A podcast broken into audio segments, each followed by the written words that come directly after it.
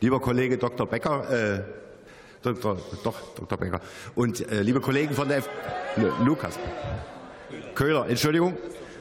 Liebe Kollegen von der FDP, wir sind uns einig darüber, dass dieses Gesetz der Verringerung des CO2-Ausstoßes dienen soll.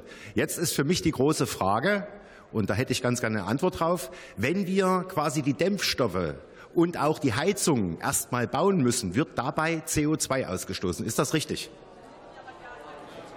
Wie, wie, wollen wir, wie wollen wir dann wie soll das dann geregelt werden, dass wir in diesem Fall irgendwo CO2 einsparen? Also die Einsparung bräuchte ein Vielfaches an Jahren, um überhaupt diesen Effekt zu erzielen.